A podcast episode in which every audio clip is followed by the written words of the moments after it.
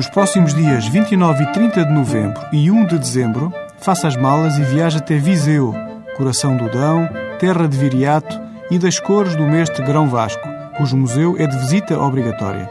No ano em que se comemora o centenário da região de Marcada, se gosta dos vinhos do Dão ou se os quer conhecer melhor, deve visitar o evento Dão Vinhos e Gourmet, no magnífico solar do vinho do Dão. Entre as 15 e as 20 horas vão lá estar os melhores produtores da região, como Roques, Carvalhais, Dão Sul, Perdigão, entre outros.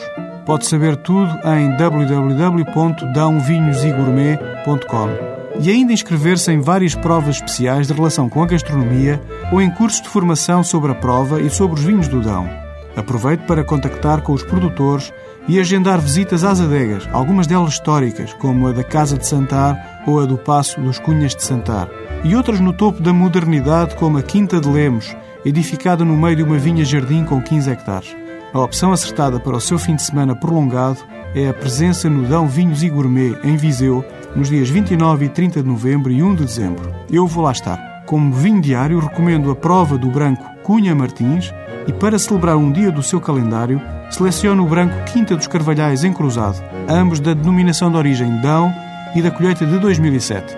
Até para a semana com outros vinhos.